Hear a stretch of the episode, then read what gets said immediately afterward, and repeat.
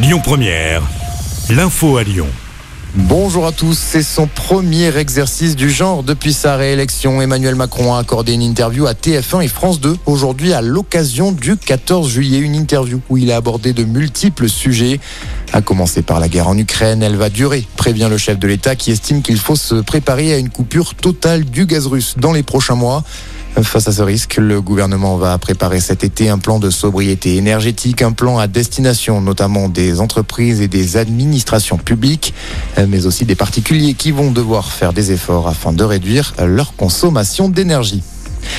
Des aides anti-inflation bientôt resserrées, c'est l'une des autres annonces à retenir. Emmanuel Macron estime que ce n'est pas possible que l'État prenne les conséquences pour tout le monde. On va aller vers des mécanismes qui vont plus cibler les gens qui en ont le plus besoin, tranche le président. Le bouclier tarifaire sur les prix de l'énergie sera notamment réévalué à la fin de l'année.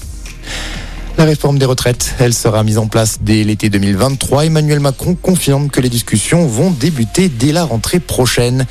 Il appelle les oppositions à des compromis responsables pour faire avancer le dossier et affirme qu'un texte de loi sur la réforme du travail sera prêt dès cet été.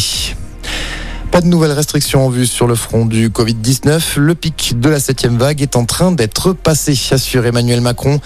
Une lueur d'espoir alors que la France a enregistré mardi une première baisse des contaminations. Les autorités sanitaires ont dénombré 182 000 nouvelles contaminations et ce en une journée contre plus de 200 000 la semaine dernière. L'actualité marquée aussi aujourd'hui par ces feux de forêt géants, toujours hors de contrôle en Gironde.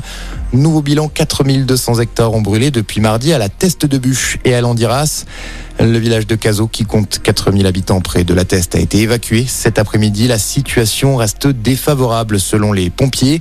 Ils s'attendent à devoir lutter pendant plusieurs jours alors que la Gironde reste placée en alerte orange canicule, tout comme six autres départements du sud-ouest et de l'Auvergne-Rhône-Alpes.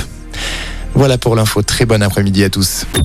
Écoutez votre radio Lyon Première en direct sur l'application Lyon Première, lyonpremière.fr et bien sûr à Lyon sur 90.2 FM et en DAB+. Lyon Première